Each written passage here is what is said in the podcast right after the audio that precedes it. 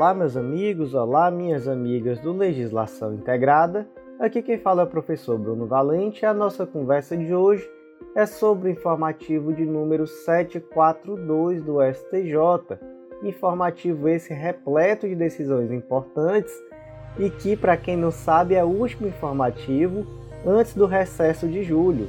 Então, acabar o informativo 742 do STJ, você pode ter aí uma pequena férias no período de julho e só em agosto volta a ter informativo do STJ. Olha só que coisa boa. Então, meus amigos, antes de começar propriamente o informativo, eu faço aquele convite de sempre para você que ainda não nos segue no nosso canal, seja no Spotify, Deezer, Apple Podcasts, Google Podcasts, YouTube, e também para você que ainda não ativou o sininho para receber as notificações. Não deixa, gente, de curtir, de comentar, de compartilhar com os amigos, ajuda esse canal a crescer, porque assim a gente consegue continuar trazendo esse tipo de conteúdo. E fica também aquele convite para você que ainda não nos segue no Instagram, arroba legislação integrada. Então, gente, sem mais delongas, vamos começar. O primeiro julgado do dia foi inserido na Lei 8.112 de 90, que é a Lei dos Agentes Públicos, trata-se do tema repetitivo 1086. A tese fixada ficou da seguinte forma: presente a redação original do artigo 87, parágrafo 2 da Lei 8112, bem como a dicção do artigo 7 da Lei 9527 de 97, o servidor federal inativo, sob pena de enriquecimento ilícito da administração, e, independentemente de prévio requerimento administrativo, faz jus à conversão em pecúnia de licença-prêmio por ele não fruída durante sua atividade funcional, nem contada em dobro para aposentadoria, revelando-se prescindível a tal desiderato a comprovação de que a licença-prêmio não foi gozada por necessidade do serviço. Gente, vamos lá. Primeiro ponto. O que é a licença prêmio? Ela está prevista lá no artigo 87 da Lei 8.112, que diz que, após cada quinquênio de efetivo exercício, o servidor poderá, no interesse da administração, afastar-se do cargo efetivo com a respectiva remuneração por até três meses para participar de curso de capacitação profissional.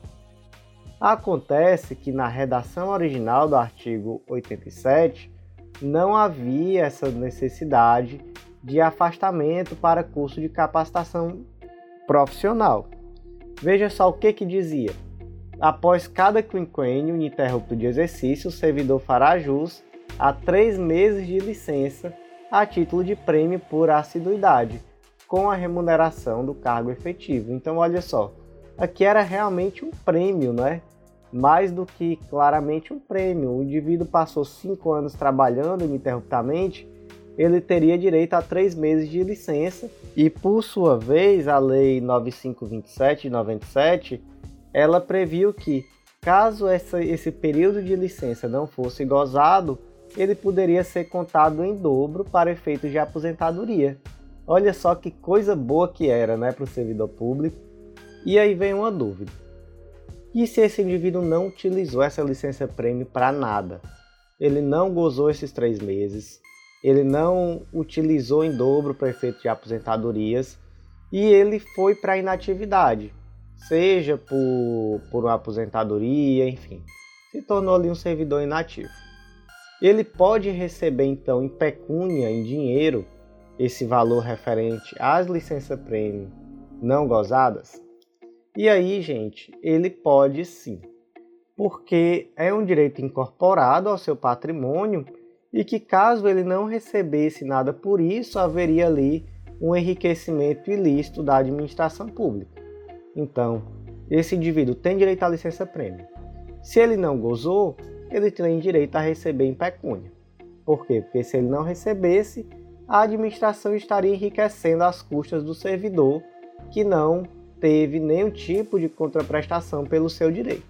Só que aí a administração ela naturalmente quer criar barreiras a isso. Então, por exemplo, tentou-se afirmar que para que esse indivíduo tivesse direito ao recebimento desse valor, ele teria que comprovar que ele deixou de gozar dessa licença prêmio, não porque ele quis, mas por uma questão de interesse da administração. Então, havia uma necessidade de serviço, ele não tinha como se afastar por três meses. E aí chegou-se a afirmar também, por exemplo, que ah, então para isso ele tem que ter requerido e ter sido negado. Ou então, ah, ele tem que ter requerido dentro de determinado prazo. E tudo isso foi rechaçado pelo STF. Então, se decidiu que, primeiro, não haveria necessidade de requerimento administrativo para gozo dessa licença prêmio. Em segundo lugar, existe uma presunção de que a não fruição dessa licença prêmio decorreu do interesse da administração pública. Então, não é necessário que o servidor público demonstre que ele deixou de fruir da sua licença prêmio por conta de uma necessidade de serviço. Há uma presunção já a seu favor. E além disso, caberia à administração informar ao indivíduo que ele teria esse período de licença prêmio a gozar antes de se aposentar. Então, se a administração não informou isso ao servidor e não lhe deu essa opção de gozar esse período de licença prêmio antes da aposentadoria, então com mais razão ainda, ela não poderá se esquivar de pagar esse valor em pecúnia. Próximo julgado do dia inserido na Lei 9656 de 98, Lei dos Planos de Saúde. Também é um tema repetitivo, é a tese de número 1082. A tese ficou da seguinte forma: a operadora, mesmo após o exercício regular do direito à rescisão unilateral de plano coletivo, deverá assegurar a continuidade dos cuidados assistenciais prescritos ao usuário internado ou em pleno tratamento médico, garantidor de sua sobrevivência ou de sua incolumidade física, até a efetiva alta desde que o titular arque integralmente com a contraprestação devida. Gente, precisamos lembrar que, ao contrário dos planos individuais, onde não existe o direito de rescisão unilateral por parte do plano de saúde, nos contratos coletivos esse direito existe de ambas as partes e os requisitos para isso estão numa resolução normativa, que atualmente é a resolução normativa 195 de 2009 da ANS, que vai trazer os requisitos para que seja possível essa rescisão unilateral. Ocorre, em primeiro lugar, que esses indivíduos que eram beneficiários do plano de saúde rescindidos, eles não podem simplesmente ser desconsiderados, ser deixados ali sem nenhum tipo de amparo. Então, existe, por exemplo, o dever de assegurar a migração desses indivíduos a planos individuais ou familiares.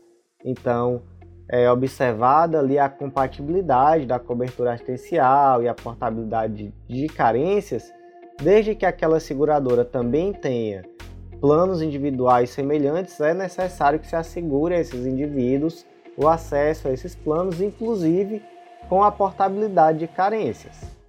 Então, esse é um primeiro ponto que merece destaque.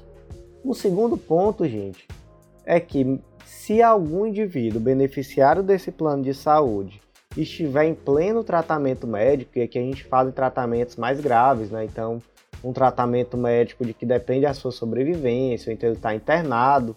Nessas situações, é necessário garantir minimamente o tratamento até o fim. E aí, naturalmente, o indivíduo ele vai ter que arcar com o valor do plano de saúde. Então, já que é um plano coletivo, suponha, por exemplo, que a empresa arcava com um percentual e o trabalhador com outro. Foi rescindido. Então, o trabalhador ele vai ter que continuar arcando e agora integralmente com a parcela, né? A parcela vai ter que ser paga ao plano. Mas não seria possível de forma alguma deixar esse indivíduo sem o recebimento do tratamento médico. E aqui se trata inclusive de uma questão de dignidade humana, de uma questão de direito à vida, não é? Não se pode interromper um tratamento que pode levar esse indivíduo à morte. Então, necessariamente o tratamento ele deve continuar. Próximo julgado do dia inserido no Código Penal, também uma tese repetitiva, tema 1144 do STJ. Essa tese foi dividida em quatro tópicos. Tópico 1 Nos termos do parágrafo 1 do artigo 155 do Código Penal, se o crime de furto é praticado durante o repouso noturno, a pena será aumentada de um terço. Gente, é o que está escrito lá no, no artigo 155, parágrafo 1. A pena aumenta-se de um terço se o crime é praticado durante o repouso noturno. Até aí, nada a acrescentar. 2. O repouso noturno compreende o período em que a população se recolhe para descansar, devendo o julgador atentar-se às características do caso concreto. Então, gente, por exemplo, 8 horas da noite em Fortaleza, em São Paulo, em uma grande capital do Brasil, não é período noturno de forma alguma. 10 horas da noite talvez ainda não seja período noturno em determinados lugares, em determinados meios. Agora, se você vai lá para o interiorzinho, para o meio da roça, é provável que em alguns locais, 8 horas da noite, já seja repouso noturno, já esteja ali todo mundo recolhido em casa, a rua vazia, a maioria das pessoas dormindo. Então, assim, vai depender do caso concreto, vai depender das situações. O, o repouso noturno vai ser aquele horário em que normalmente a população já está recolhida para descansar. 3. A situação de repouso está configurada quando presente a condição de sossego ou tranquilidade do período da noite, causa que, em razão da diminuição ou precariedade de vigilância dos bens, ou ainda da menor capacidade de resistência da vítima, facilita-se a concretização do crime. Então, qual é o grande ponto aqui do repouso noturno? É que normalmente é aquele momento em que o indivíduo já está recolhido na sua casa, às vezes não necessariamente dormindo, mas já está ali na cama, vendo a novela, se preparando para dormir.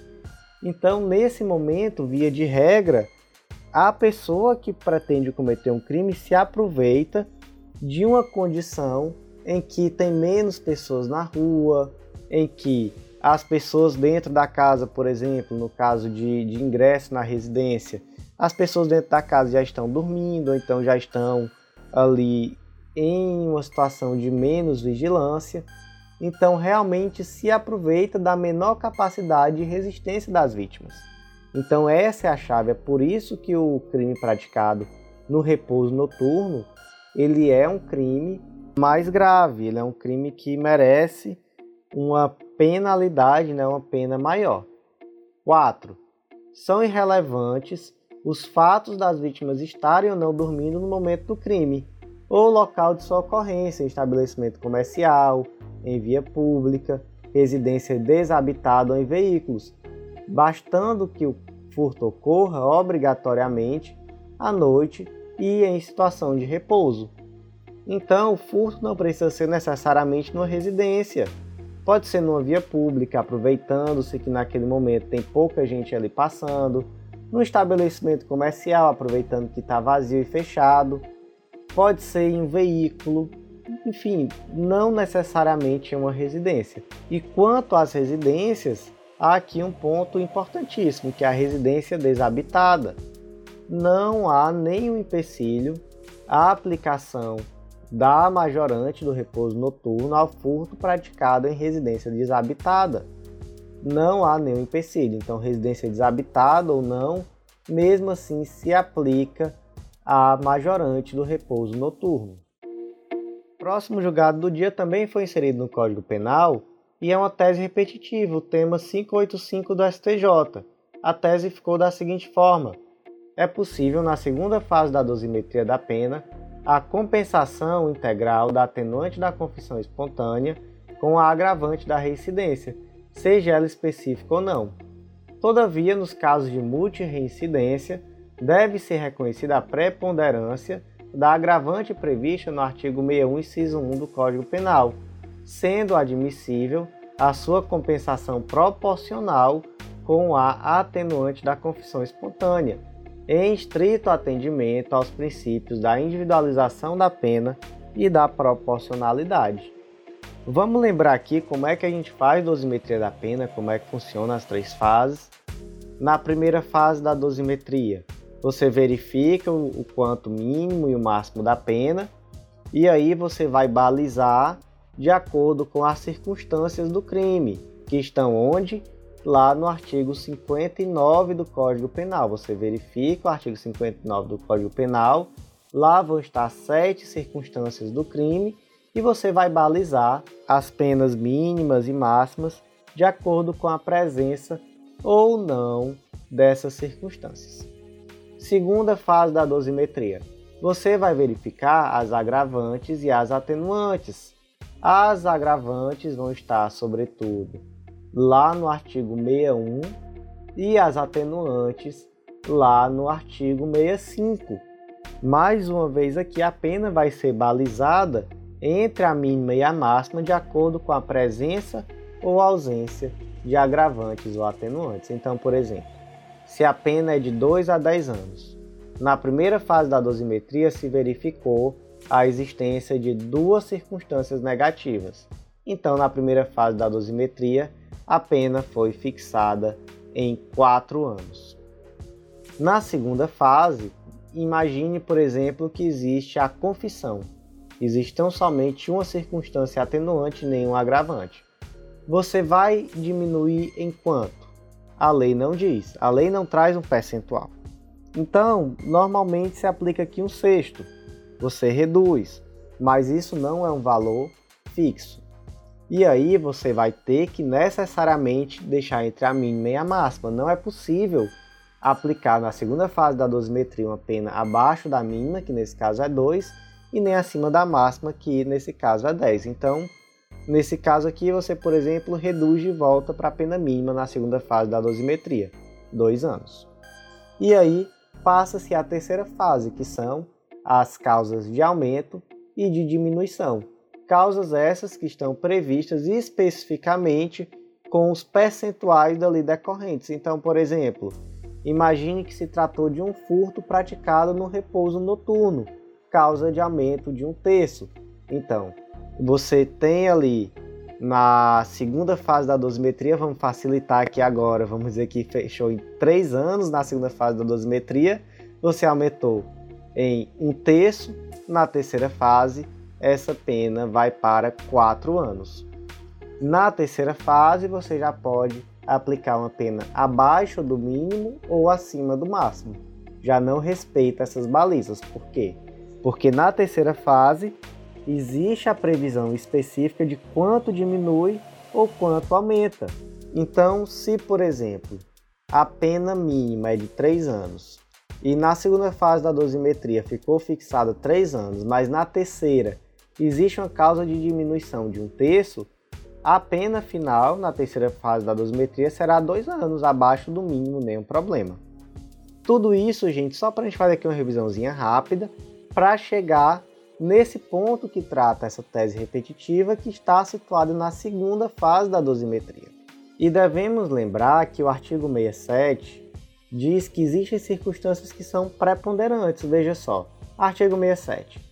No concurso de agravantes e atenuantes, a pena deve aproximar-se do limite indicado pelas circunstâncias preponderantes, entendendo-se como tais as que resultam dos motivos determinantes do crime, da personalidade do agente e da reincidência. Temos aqui, no caso dessa tese repetitiva, duas circunstâncias. Uma é a reincidência, que é uma circunstância preponderante, conforme vimos aqui, e outra que é a confissão, que é uma circunstância que está ligada à personalidade do agente, que, portanto, também é preponderante. Portanto, se no caso concreto o indivíduo ele tanto confessou quanto é reincidente, essas duas circunstâncias se compensam. Ah, mas aí você pode dizer, Bruno, mas ele é reincidente específico, faz alguma diferença? Zero. Diferença nenhuma. Reincidência específica ou reincidência genérica dá na mesma, se compensa com a confissão. Bruno, mas ele é multireincidente. E aí faz diferença? Não, aí faz. Se ele é multi-reincidência, aí a compensação vai ser proporcional. Então, por exemplo, ele tem duas reincidências e ele confessou, então nesse caso você continua aumentando a pena, mas aumenta menos, né? vai ter uma compensação proporcional. Então, gente, só para fixar, Em regra, se compensa a confissão com a reincidência, independentemente dessa reincidência ser genérica ou específica. Já se for multi-reincidência, mais de uma reincidência, aí existe a compensação proporcional, mas prevalece a reincidência, né, já que ela é multi, né, já que é mais de uma reincidência. Próximo julgado do dia inserido na Lei 8080, que é a Lei dos Planos de Saúde, e o destaque ficou da seguinte forma: em demandas relativas a direito à saúde, é incabível ao juiz estadual determinar a inclusão da União no polo passivo da demanda, se a parte requerente optar pela não inclusão, ante a solidariedade entre os entes federados. Gente, em ações em face do poder público requerendo tratamento médico, qual ente vai estar no polo passivo? E aí a resposta é muito simples: qualquer um, Estado, União ou município. Eles são solidariamente responsáveis, então a parte pode optar por qualquer um deles, por dois deles, por todos eles da forma com que ela quiser. Aí você pode perguntar: e o juiz pode determinar a inclusão de um dos entes que não foi incluído na petição inicial? Não, não pode. Não pode. Então é exatamente isso que se decide aqui. Mas aqui, gente, não traz nenhuma novidade. Isso aqui, na verdade, já é a posição do STF, tese de repercussão geral, inclusive, tema 9, não, desculpa, 793 do STF, e também já é um entendimento consolidado aqui do STJ, inclusive já divulgado outras vezes informativo, por exemplo, informativo 734. Onde é que a gente vai aprofundar esse tema? É em situações em que a União deve compor o polo passivo. Então, existe uma tese de repercussão geral, né, tema 500 aqui do STF, naturalmente, que determina que as ações que demandam fornecimento de medicamentos sem registro da Anvisa deverão necessariamente ser propostas em face da União. Então, se o medicamento não tem registro na Anvisa, aí sim a União deve estar no polo passivo. Como nesse caso concreto não era isso que acontecia, então não é necessário. E existe também outra situação onde aqui na verdade há uma divergência. É em relação àquele medicamento que ele tem registro na Anvisa, mas que ele não está incorporado aos procedimentos do SUS. Então, melhor dizendo, os protocolos clínicos e as diretrizes terapêuticas do SUS não prevêem aquele medicamento. E aí, em uma situação assim, é necessário que a União esteja presente no polo passivo da demanda, e aí já existe uma divergência. Então, por exemplo, o STF, lá no informativo número 1052, se manifestou no sentido de que é necessário e o STJ, por exemplo, no informativo 734, se manifestou no sentido da desnecessidade. Então, gente, vejam bem, aqui são exceções. Se a Anvisa, ou melhor, se o medicamento não tiver registro na Anvisa, nesse caso não existe dúvida. Nesse caso, necessariamente a União deve estar no polo passivo. E se por outro lado o medicamento até tem registro na Anvisa, mas ele não faz parte dos protocolos clínicos do SUS, Aí, nesse segundo caso, existe divergência. A STF entende, tem decisões no sentido de que é necessária a inclusão da União, a STJ tem decisões no sentido de que é desnecessário. Próximo julgado do dia inserido no artigo 5 inciso 8 da Constituição Federal, e o destaque ficou da seguinte forma: é possível a prática de acupuntura, quiropraxia, osteopatia e fisioterapia e terapia ocupacional do trabalho pelos fisioterapeutas e terapeutas ocupacionais. Gente, aqui sem grandes delongas, mas o que acontece é que existe uma disputa entre médicos e profissionais de outras áreas, aqui especialmente os fisioterapeutas e os terapeutas ocupacionais, acerca da possibilidade ou não desses indivíduos também praticarem tratamentos tais como acupuntura, quiropraxia, osteopatia, fisioterapia e terapia ocupacional do trabalho. Eu vi esse debate um pouco de perto, especialmente em relação à prática da acupuntura, porque o médico que me acompanhou por um bom tempo, na acupunturista no caso, ele estava bem à frente dessa questão aqui no, no estado do Ceará E o que ele argumentava acima de tudo é que a acupuntura é uma técnica invasiva e que por isso somente o profissional médico estaria habilitado. Entretanto, né, naturalmente, muitas pessoas viam essa disputa como uma disputa, na verdade, por reserva de mercado. E aí, qual foi a conclusão do STJ? Foi a de que ao médico cabe a tarefa de diagnosticar, prescrever tratamentos e avaliar resultados. Por sua vez, ao fisioterapeuta e ao terapeuta ocupacional é possível a execução de técnicas e métodos prescritos. Então, portanto, um fisioterapeuta ele não vai poder prescrever uma quiropraxia, uma osteopatia, uma, uma acupuntura, por exemplo. Quem vai ter que prescrever isso é o médico. Mas executar ele pode sim, porque ele é um profissional que está habilitado à execução dessas técnicas. Próximo julgado do dia, inserido na Lei 9469 de 97, que é a lei que trata da intervenção anômala nas pessoas jurídicas de direito público. O destaque ficou da seguinte forma: o artigo 3 da Lei 9469 de 97, que condiciona a concordância do AGU e dirigentes máximos das empresas públicas federais com pedido de desistência de ação, a renúncia expressa ao direito em que se funda a ação, não se aplica na execução de título judicial. Gente, a situação aqui foi a seguinte: determinado indivíduo ganhou uma ação judicial em face de uma universidade federal e ela requereu, esse indivíduo requereu a execução desse título judicial. Posteriormente, ele requereu a desistência dessa execução. E aí, a universidade entendeu que, nos termos desse referido artigo 3 da Lei 9469, não bastaria esse indivíduo simplesmente pedir a desistência da execução ele precisaria também renunciar ao direito em que se funda a ação e deveria também haver a concordância do AGU, diretamente ou por delegação, e também dos dirigentes da empresa pública federal, ou no caso aqui, em que se fala dirigente da Universidade Federal.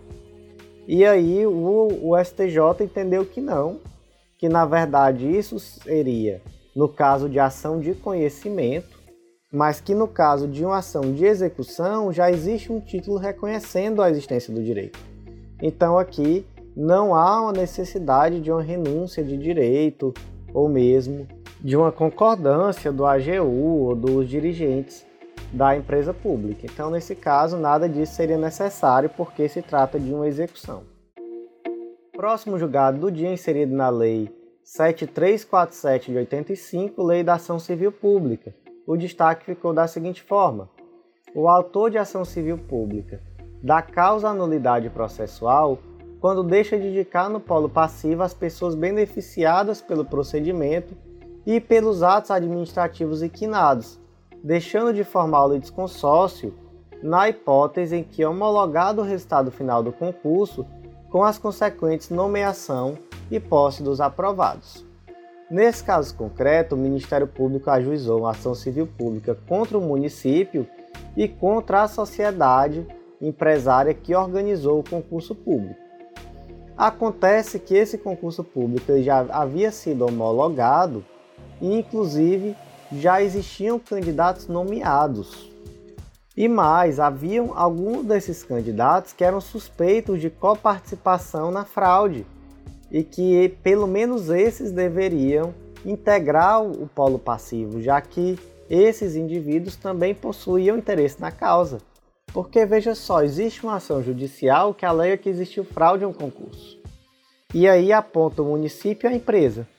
Mas os candidatos, ou melhor, os servidores públicos agora já nomeados, eles ficam de fora da ação. E vai que nessa ação se decide pela ilegalidade do concurso. E aí, como é que ficam esses servidores? E pior, há servidores aqui nesse caso que são suspeitos. Então esses indivíduos eles não vão ter direito de defesa na ação se, por exemplo, se decide que houve de fato uma fraude. E aí, como é que fica a situação dos indivíduos que estão nomeados que são suspeitos da fraude? Então, gente, qual é a consequência da não inclusão desses candidatos, pelo menos desses nesse caso concreto aqui específico, né? Pelo menos desses que eram suspeitos de coparticipação na fraude. A consequência aqui vai ser a nulidade do processo. Então, nesse caso, essa ação civil pública foi declarada toda nula por ausência de indicação no polo passivo, pelo menos dos, dos servidores públicos que foram nomeados nesse concurso e que eram suspeitos de coparticipação na fraude. Próximo julgado do dia inserido na Constituição Federal, e o destaque ficou da seguinte forma: a omissão na fiscalização e mitigação dos danos ambientais enseja a imposição judicial de obrigações positivas para o município a fim de solucionar o problema cuja extensão temporal e quantitativa revela afronta à dimensão ecológica da dignidade humana. O caso concreto aqui é uma ação civil pública ajuizada em 2018 contra um particular, um município e uma empresa pública estadual, que é a Companhia de Desenvolvimento Habitacional Urbano Estadual, CDHU, em razão de maus tratos que foram identificados em um abrigo clandestino de animais desde 2012.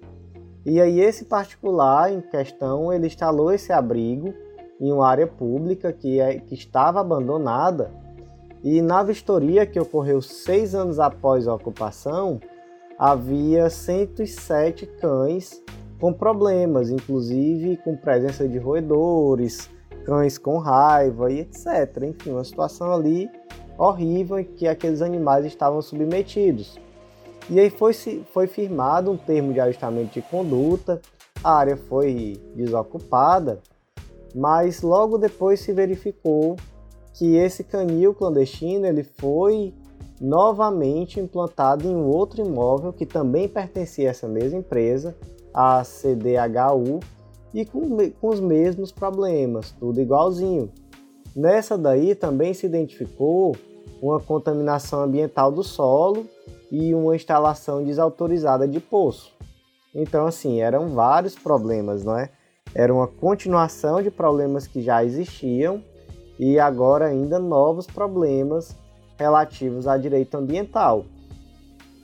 E aí, nessa situação, se entendeu que havia uma responsabilidade do município também porque no decorrer de 13 anos, esse município deixou de tomar medidas efetivas para a solução desse problema, penalizando aqueles animais que estavam no canil.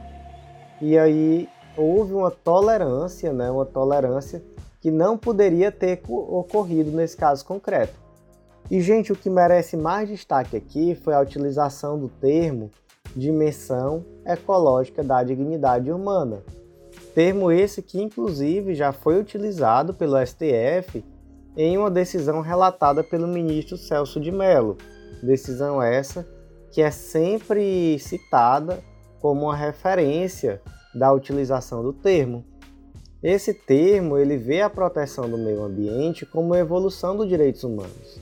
Então ele se constitui um aprofundamento da concepção tradicional de proteção ao meio ambiente, ele aprofunda e estreita a relação dos direitos humanos e a proteção do meio ambiente, sobretudo com a concepção de que a defesa do meio ambiente não pode ser feita sem observância de direitos e garantias fundamentais.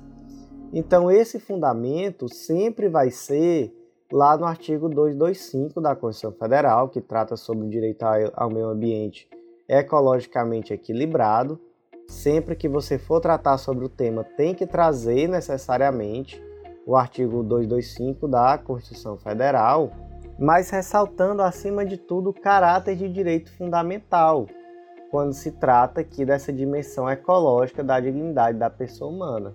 Então, trata-se aqui de um termo muito interessante, é, inclusive esse termo ele é utilizado muito por autores que partem de um ponto de vista muito mais biocêntrico. Então, se trata de um tema que merece sim um aprofundamento e de um termo que deve ser utilizado em possíveis questões de prova, principalmente provas subjetivas, que tratem sobre direitos de animais, sobre questões de maus tratos e etc. Próximo julgado do dia inserido na Constituição Federal e o destaque ficou da seguinte forma: o STJ é pacífico quanto à impossibilidade de manifestação em recurso especial, ainda que para fins de pré-questionamento, a respeito de alegada violação a dispositivos da Constituição Federal. Gente, o artigo 105 da Constituição Federal vai dizer que compete ao STJ, inciso 3, julgar em recurso especial as causas decididas em única e última instância pelos TRFs e TJs dos estados, DF e territórios, quando a decisão recorrida a contrariar tratado ou lei federal ou negar-lhes vigência. Um termo aqui é muito interessante, que é o termo causas decididas. É, dessa, é desse termo que se extrai a necessidade do pré-questionamento. Se o STJ ele decide aquela causa que já foi decidida, então é de se imaginar que aquela causa ela tem que ter sido minimamente pré-questionada no, no tribunal a qual. Então é daí que se vem essa necessidade do pré-questionamento. Da mesma forma, o recurso especial necessita também do pré-questionamento. Aí imagine a seguinte situação. Uma determinada ação, né, um determinado recurso especial está tramitando no STJ, foi julgado, e aí o indivíduo opõe embargos declaratórios com a finalidade de pré-questionar a matéria constitucional com o objetivo de interpor um recurso extraordinário. É possível? E aí, gente, a resposta é negativa, não é possível. Não é possível porque não cabe ao STJ decidir matéria constitucional. A matéria constitucional será decidida em recurso extraordinário ao STF. E aí você pode perguntar, mas pelo menos o pré-questionamento seria possível? Não, não seria possível sequer o pré-questionamento. Veja só, não cabe ao STJ, ainda que para fim de pré-questionamento, examinar na via especial suposta violação a dispositivo constitucional, sob pena de usurpação de competência do STF. E aí como é que fica a situação do indivíduo que pretende opor, ou melhor, que pretende interpor um recurso extraordinário? O ideal, gente, é que essa, esse pré-questionamento já ocorra na segunda instância. Então, na segunda instância, você já pré-questiona todas as matérias, sejam elas constitucionais ou legais, né? constitucionais ou infraconstitucionais. Próximo julgado do dia inserido no Código Civil e o destaque ficou da seguinte forma: independentemente do desfecho de ação anulatória de registro civil, não há que se falar em possibilidade jurídica de pedido investigatório de paternidade.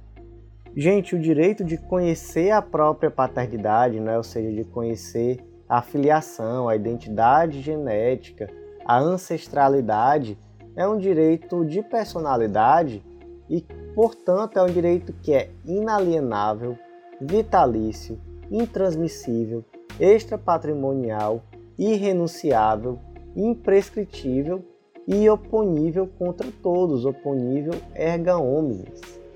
Portanto, não é possível que se limite essa possibilidade de buscar o conhecimento acerca da, da realidade biológica do indivíduo em virtude de eventual ação anulatória de registro civil. Não há incompatibilidade aqui. Ainda que se busque a retificação do registro civil é, em virtude do reconhecimento, correto ou não, de uma paternidade civil né, existente ali naquele, naquele registro, isso não é de forma alguma incompatível, isso de forma alguma pode ser um limitante ao pedido de investigação de paternidade que busca o conhecimento da realidade biológica do indivíduo. Próximo julgado do dia inserido no ECA, Lei número 8069 de 90, Estatuto da Criança e do Adolescente. O destaque ficou da seguinte forma: o risco real de contaminação pelo coronavírus em casa de abrigo justifica a manutenção de criança de tenra idade em família substituta, apesar de suposta irregularidade ou ilegalidade dos meios empregados para obtenção da guarda da infante. Temos aqui um caso de adoção brasileira, que é aquele caso em que a entrega irregular de criança a uma determinada família sem que se passe pelos trâmites da adoção. Então, aqui existe uma verdadeira burla ao Cadastro Nacional de Adotantes. E aí foi descoberta essa, essa fraude, né? De, no caso aqui se trata de uma criança de tenra idade. Naturalmente não se sabe com detalhes né, a situação, já que se trata de um processo em, segredo de justiça. E essa criança ela seria colocada em um abrigo, tendo em vista que se descobriu essa fraude na chamada adoção brasileira. Acontece que isso ocorreu em plena pandemia e existia um risco efetivo à vida dessa criança, à integridade física dela, na, na colocação dessa criança em casa de acolhimento. Então o STJ entendeu que seria necessário aqui, em nome do melhor interesse da criança, a manutenção desta na casa onde ela estava, né, na família substituta, em virtude do risco de contaminação pela Covid-19. Em outros momentos, o STJ já tomou decisões exatamente iguais, então, por exemplo, lá no informativo 676, temos um HC em que foi tomada uma decisão igualzinha. Temos também uma tese, jurisprudência em teses do STJ, edição 78, a tese 3, o risco de contaminação pela Covid-19 em casa de acolhimento, entre parênteses, abrigo, pode justificar a manutenção da criança com a família substituta. Próximo julgado do dia, inserido na Lei 9660 de 98, Lei dos Planos de Saúde, o destaque ficou da seguinte forma: é abusiva a exclusão unilateral do usuário quando seu direito de manutenção tem amparo contratual firmado no termo de opção e o rompimento unilateral do vínculo somente seria admitido nas hipóteses previstas na Resolução Normativa número 195 de 2008 da ANS. Gente, aqui se trata de uma continuação daquele mesmo julgado que a gente analisou lá no começo. Inclusive, o ideal seria que eu tivesse analisado conjuntamente esses destaques. São dois destaques diferentes do mesmo julgado. Mas ok, também conseguimos fazer a análise agora tranquilamente. Se trata aqui de um plano de saúde coletivo e aqui se fala exatamente da possibilidade ou não de rescisão unilateral desse plano coletivo por parte da operadora do plano de saúde. E aí, conforme já vimos, caso estivéssemos tratando de um plano de saúde individual, isso não seria possível. Mas no plano de saúde coletiva é sim possível essa rescisão unilateral por parte da, da operadora do plano. Entretanto, necessariamente, ela deve ocorrer naquelas hipóteses previstas na Resolução Normativa 195 de 2008 da ANS. Acontece que o caso concreto tem uma especificidade porque no contrato celebrado existia um termo de opção, onde esse termo ele trazia especificamente a possibilidade de manutenção desse plano de saúde por um período indeterminado pelo indivíduo, mesmo na hipótese de rescisão unilateral. E veja só, esse termo de opção, ele era mais favorável do que aquilo que a lei traz, do que aquilo que a resolução normativa da ANS trazia, já que pelo, pela disposição legal, ele só teria direito a essa permanência por tempo indeterminado no plano de saúde se ele tivesse contribuído com o plano por pelo menos 10 anos. Mas esse termo de, de opção que fazia parte do contrato, ele trazia uma situação mais benéfica, onde independentemente do tempo que ele tivesse de contribuição para o plano de saúde, ele teria sim o direito de manter esse plano indefinidamente. Tem algum problema nisso? Tem não, né, gente? Perfeito, nenhum problema. Então, como existe essa previsão contratual, ele tem sim o direito à manutenção nesse plano de saúde por prazo indeterminado. Próximo julgado do dia inserido no Código Civil e o destaque ficou da seguinte forma: é necessária a exigência legal de outorga do cônjuge para prestar a fiança, sendo indiferente o fato de o fiador prestá-la na condição de comerciante ou empresário, considerando a necessidade de proteção da segurança econômica familiar. Lá no artigo 1647, gente, tem previsto que, ressalvado o disposto no artigo 1648, nenhum dos cônjuges pode, sem autorização do outro, exceto no regime da separação absoluta, aí tem lá o inciso 3, que é prestar fiança ou aval. E o caso do artigo 1648 é aquele caso em que o juiz supre a ausência de outorga do cônjuge por algum motivo, né? seja por ausência de justo motivo para essa negativa da outorga, ou seja pela impossibilidade de concessão. Então, por exemplo, imagina que o cônjuge esteja ali doente, esteja em uma situação que ele não tenha a capacidade prática não é, de, de oferecer essa outorga. E aí, a discussão aqui é se o comerciante ou empresário ele tem a possibilidade de prestar fiança sem a necessidade de outorga marital ou de outorga uxória. E a resposta é não, não seria possível. Por quê? Porque caso se permita que um dos cônjuges preste essa fiança sem a outorga do outro, você por via transversa acaba permitindo que seja realizada a alienação forçada de bens imóveis do casal. Então, não é possível esse tipo de fiança, né? não é possível, ou melhor, oferecimento de fiança sem que haja autorização do cônjuge, independentemente de se alegar que o indivíduo que prestou a fiança ou prestou na condição de comerciante ou de empresário, enfim. Nada disso importa nesse momento. E aí, gente, só um aprofundamento. Qual é o efeito da ausência dessa outorga marital ou uxória, né, dessa outorga, outorga, desculpem, do cônjuge. Segundo a súmula 332 do STJ, a fiança prestada sem autorização de um dos cônjuges implica a ineficácia total da garantia. Aqui se fala em ineficácia total, mas na verdade mesmo, essa ausência de, de outorga ela vai operar no plano da validade do negócio jurídico. Então se torna realmente anulável o contrato de fiança sem anuência do cônjuge. E se o fiador emitir declaração falsa, ocultando que ele é casado? Aí tem uma tese, tese 7 da edição número 101 do Jurisprudência em Tese do STJ. A fiança prestada sem autorização de um dos cônjuges implica a ineficácia total da garantia, súmula 332 do STJ, salvo se o fiador emitir declaração falsa ocultando seu estado civil de casado. E aí, qual é, a, qual é o efeito nessa situação?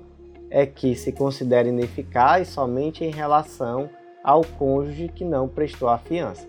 Então, nesse caso aqui, em que há uma, além de haver essa fiança sem a outorga do cônjuge ainda uma declaração falsa, então nesse caso aqui se preserva unicamente aquele indivíduo, aquele cônjuge que está de boa fé.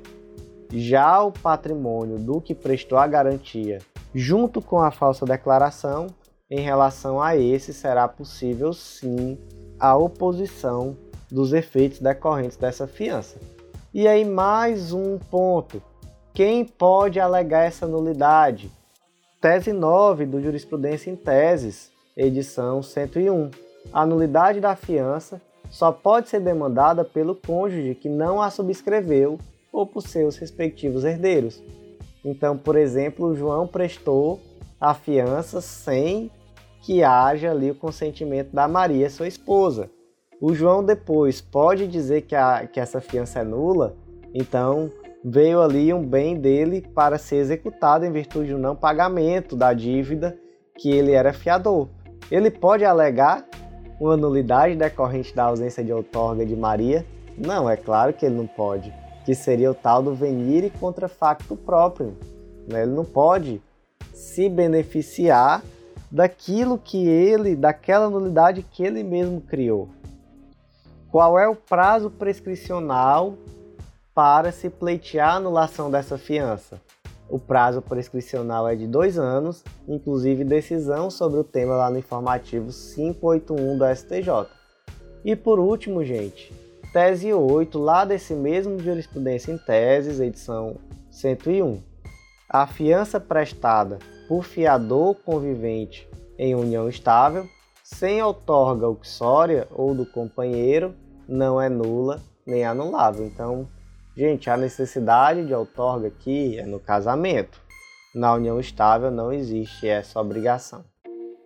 Próximo julgado do dia inserido no Código Civil e o destaque ficou da seguinte forma: em caso de perda total do bem segurado, a indenização securitária deve corresponder ao valor do efetivo prejuízo experimentado no momento do sinistro, observado, contudo, o valor máximo previsto na pólice do seguro de dano, nos termos dos artigos 778 e 781 do Código Civil de 2002.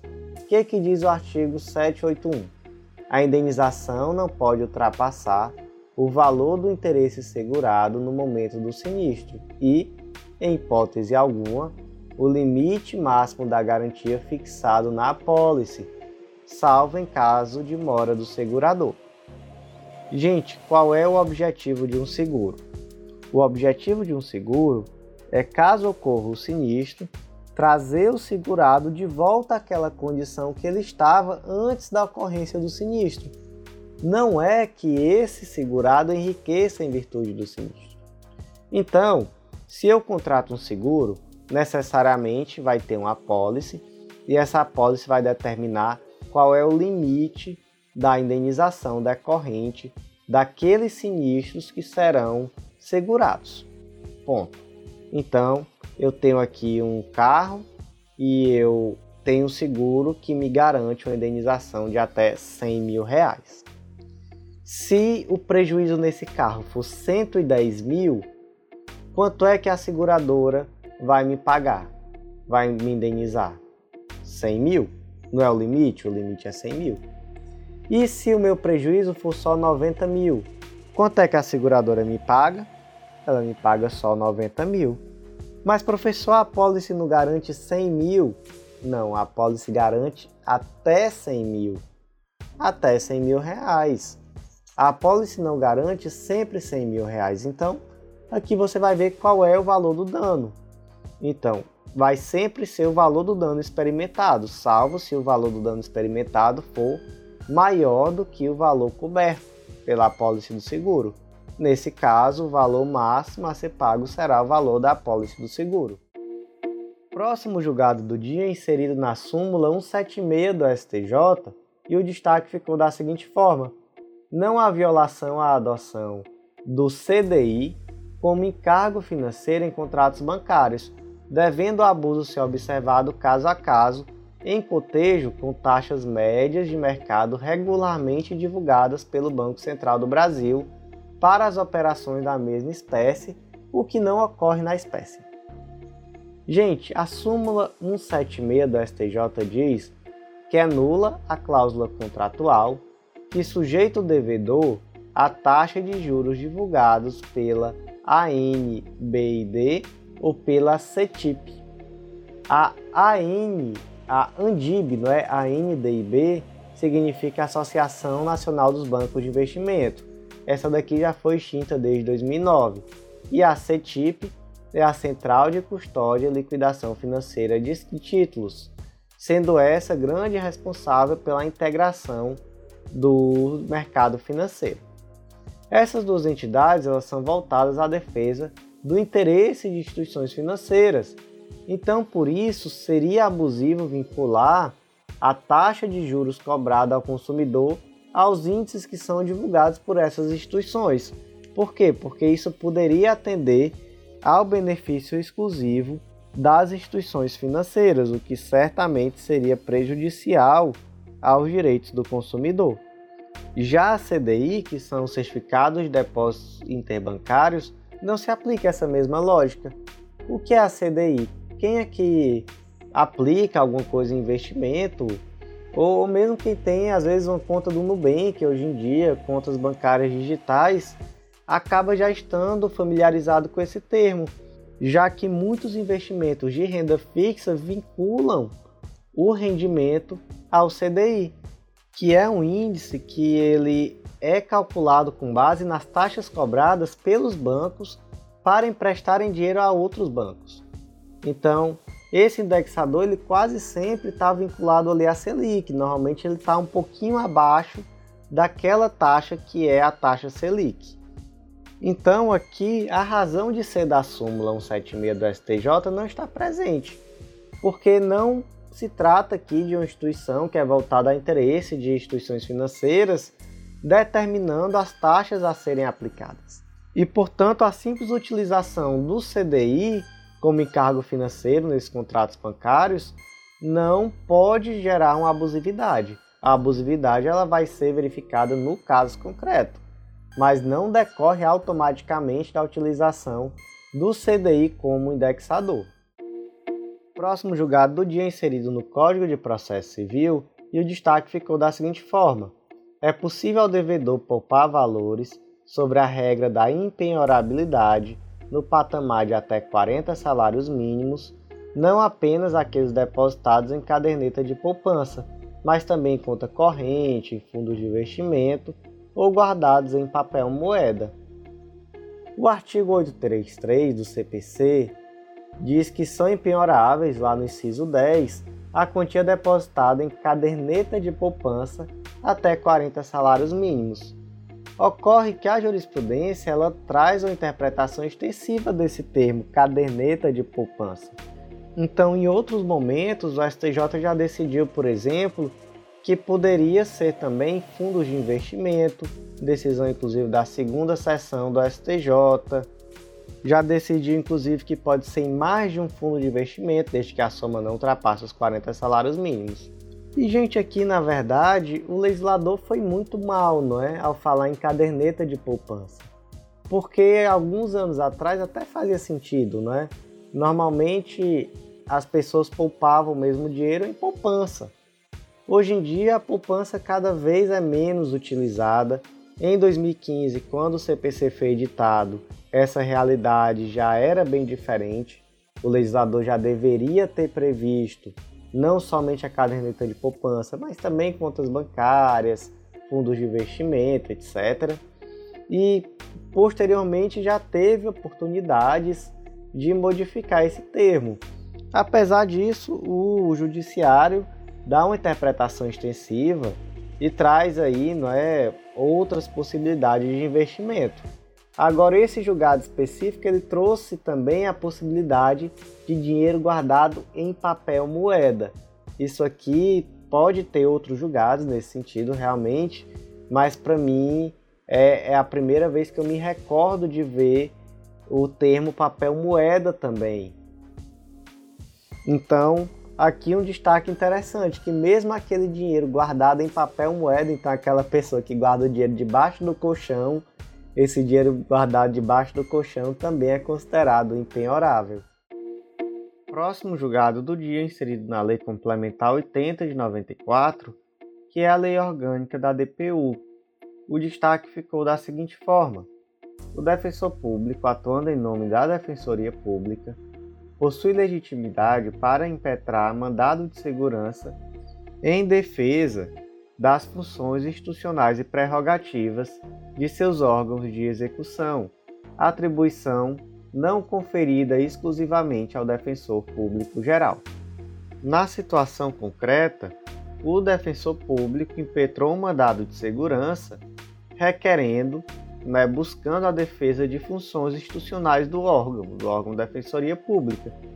E aí essa legitimidade foi impugnada com base no artigo 100 da Lei Complementar que diz que cabe ao defensor público geral dirigir a Defensoria Pública do Estado, superintender e coordenar suas atividades, orientando sua atuação e representando-a judicial e extrajudicialmente.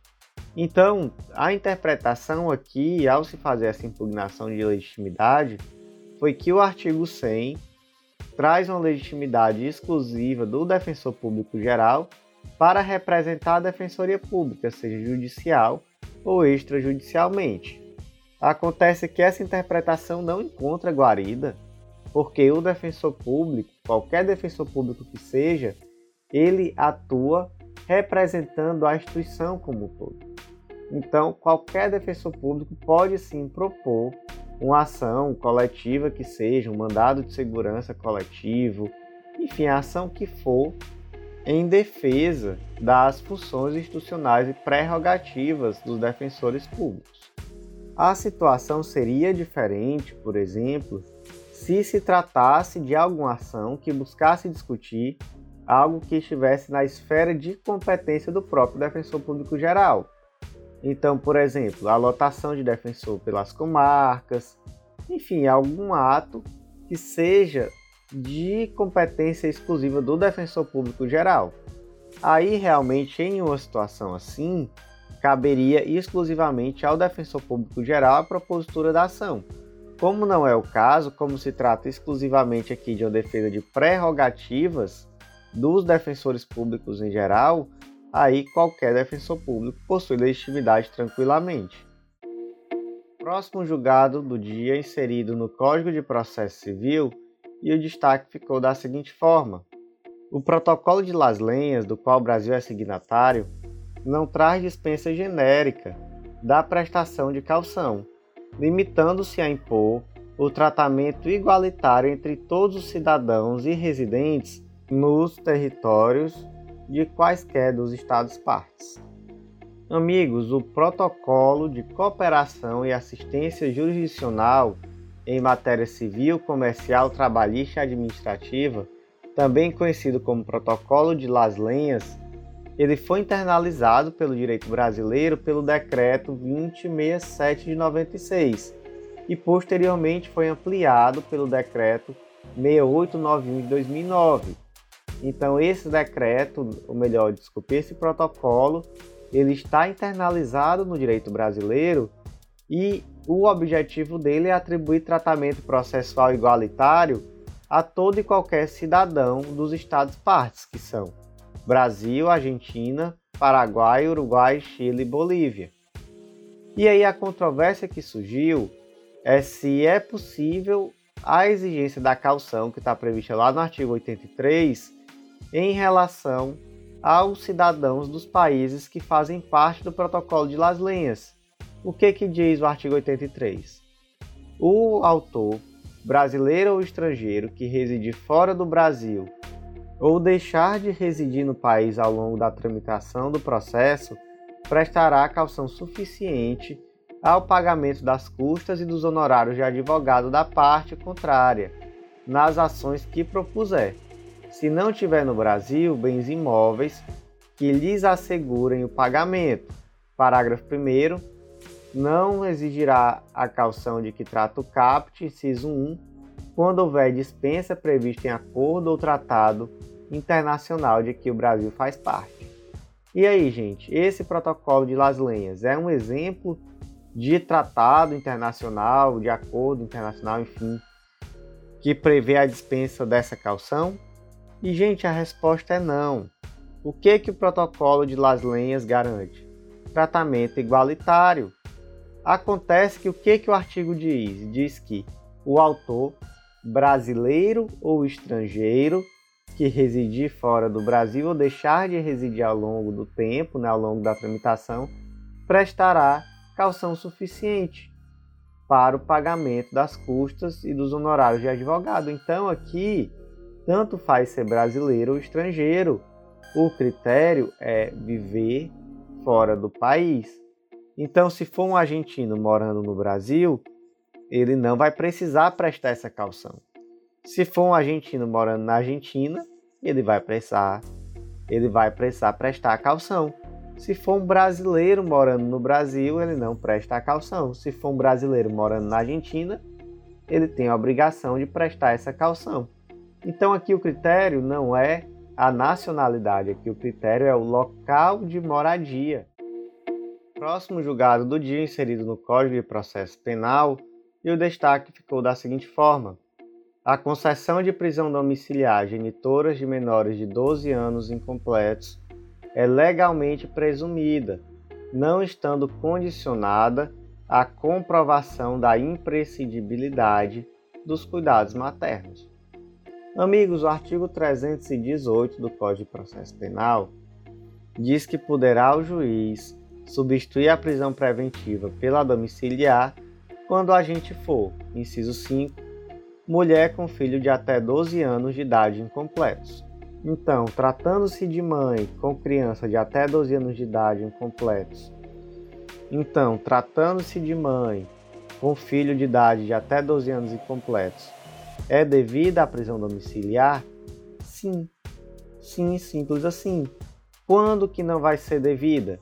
Somente se se tratar de crime cometido com violência ou grave ameaça, de crime praticado contra o próprio filho, ou que esteja presente alguma situação excepcionalíssima que contraindique a medida.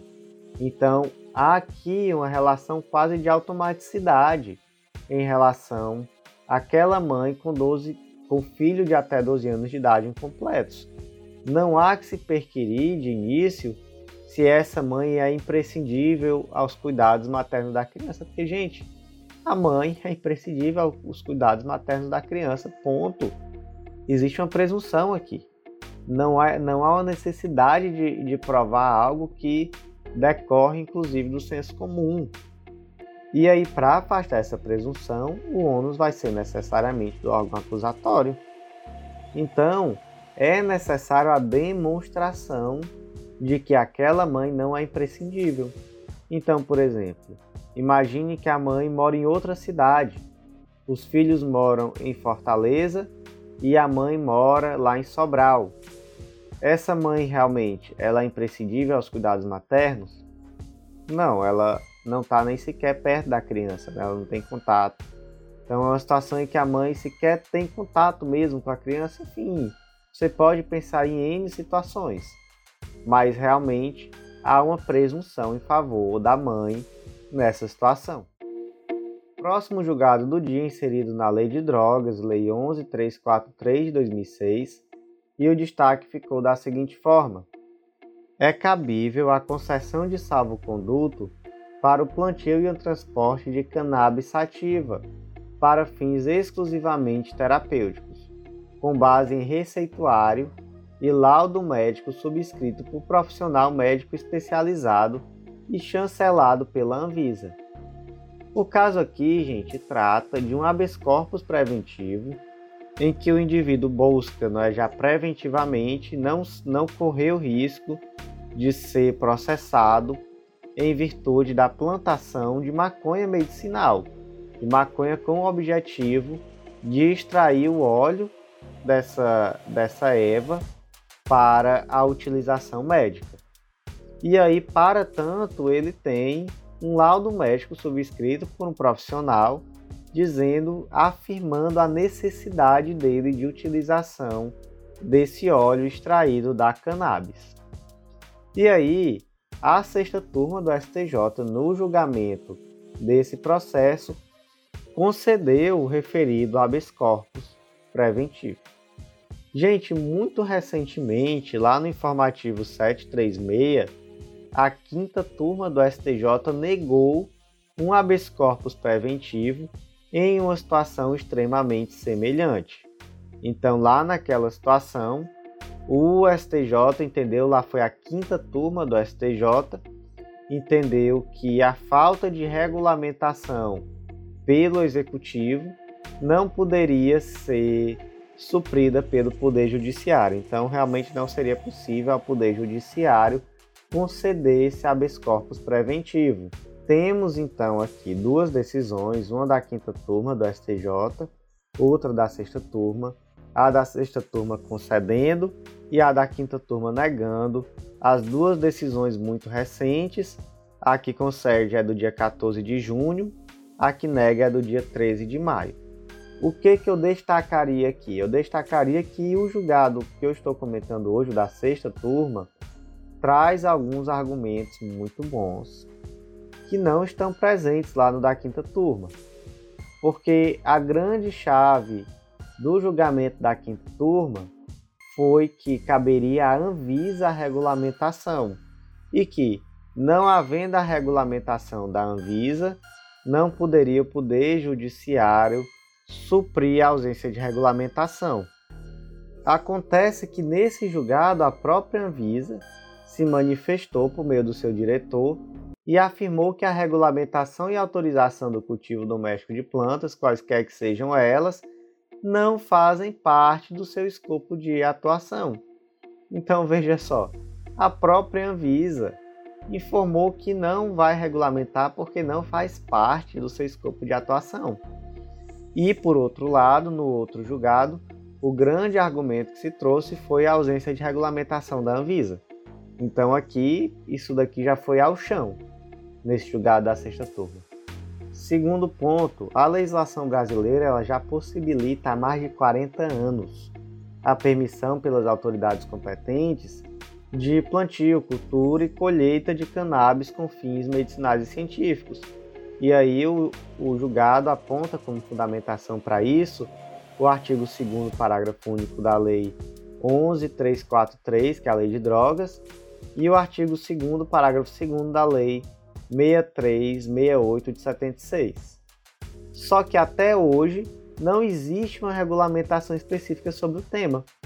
Então, aqui, nas palavras do ministro relator, existe um verdadeiro descaso ou até mesmo desprezo por aqueles indivíduos que necessitam desse medicamento. Um outro argumento foi o de que não havia como demonstrar que essa substância preparada artesanalmente ela teria equivalência de eficácia em relação à técnica terapêutica. Sobre isso, o ministro ressaltou que o indivíduo que está requerendo o habeas corpus preventivo está assumindo risco.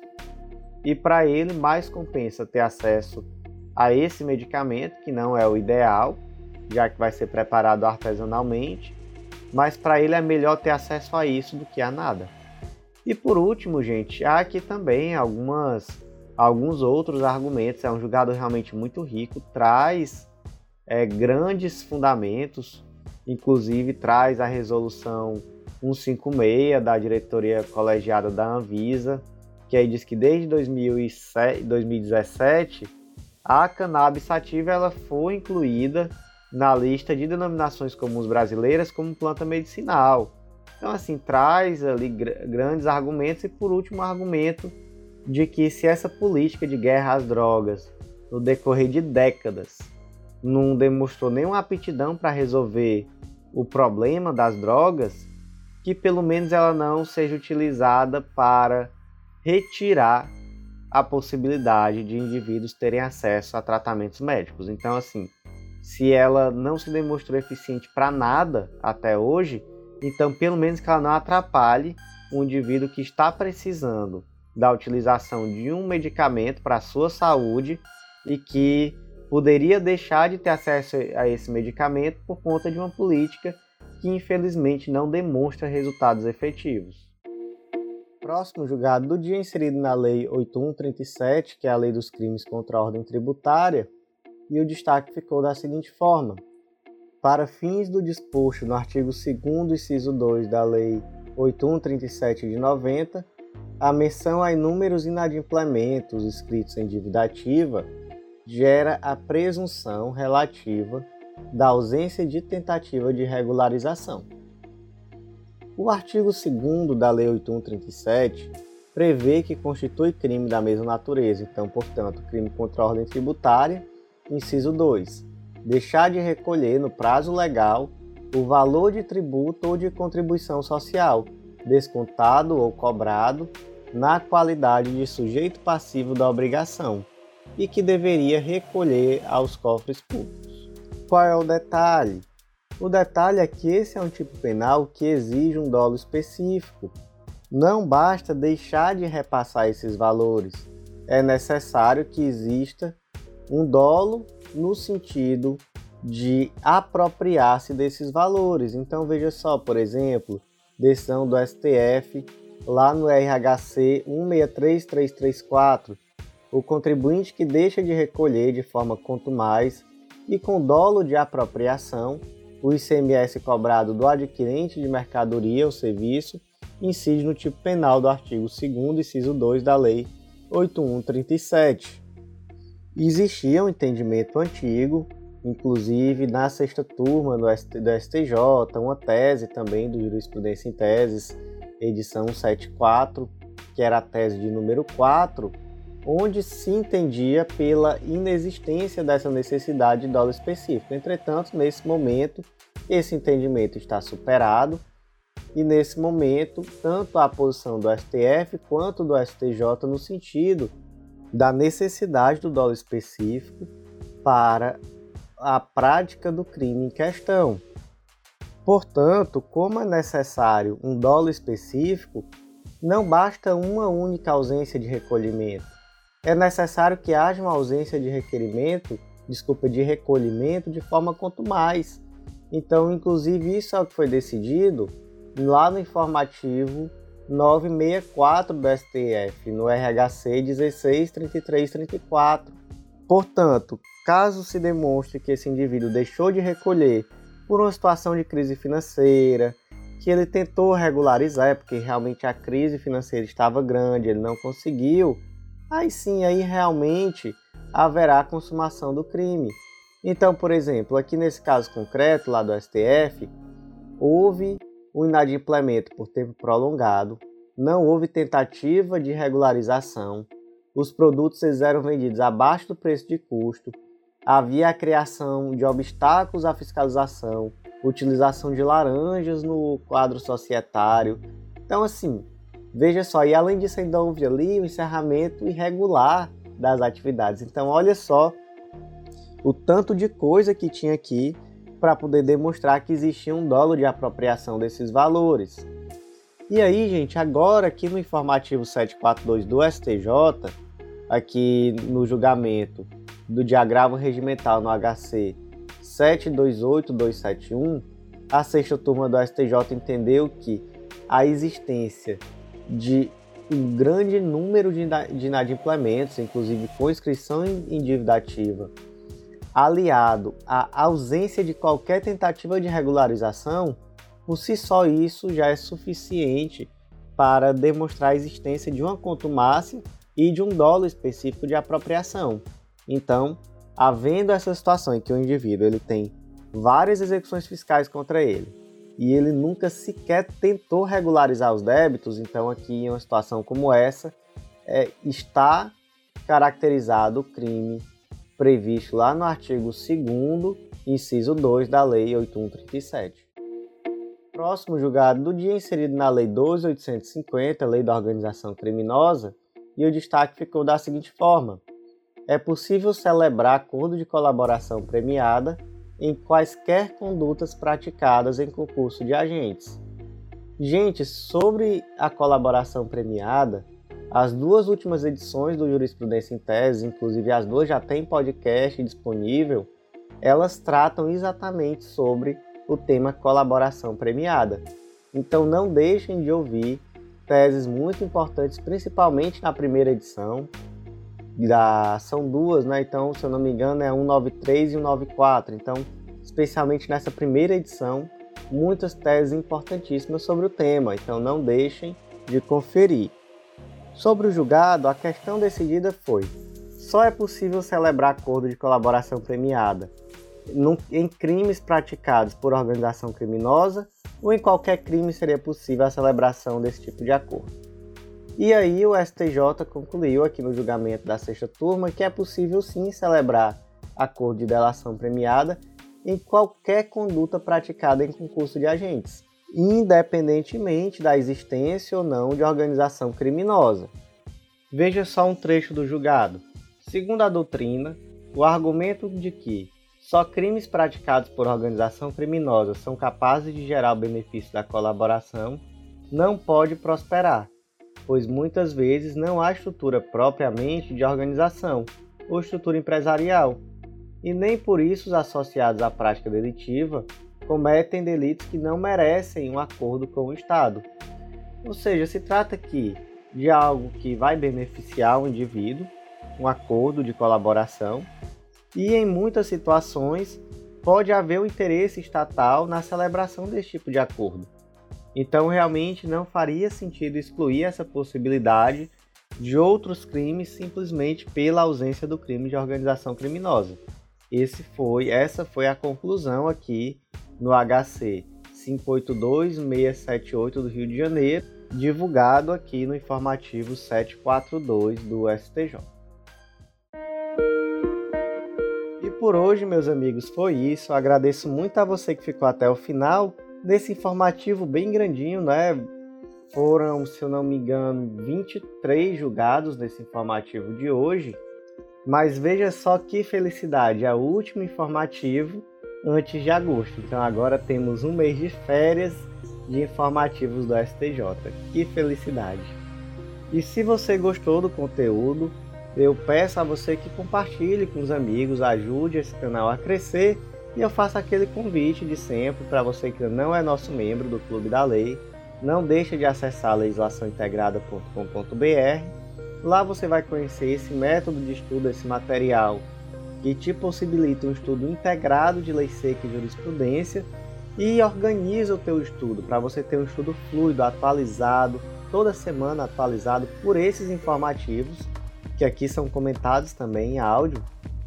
Então é a sua segurança que você tem realmente tudo o que você precisa em termos de lei seca e jurisprudência, em um estudo organizado e que te dá vários planos de leitura para vários editais de várias carreiras em uma única assinatura, para não precisar a cada novo concurso estar mudando de material, estar tá gastando dinheiro novamente com compra de outros materiais, etc. Então, fica esse convite para você que ainda não faz parte, vem fazer parte do nosso clube.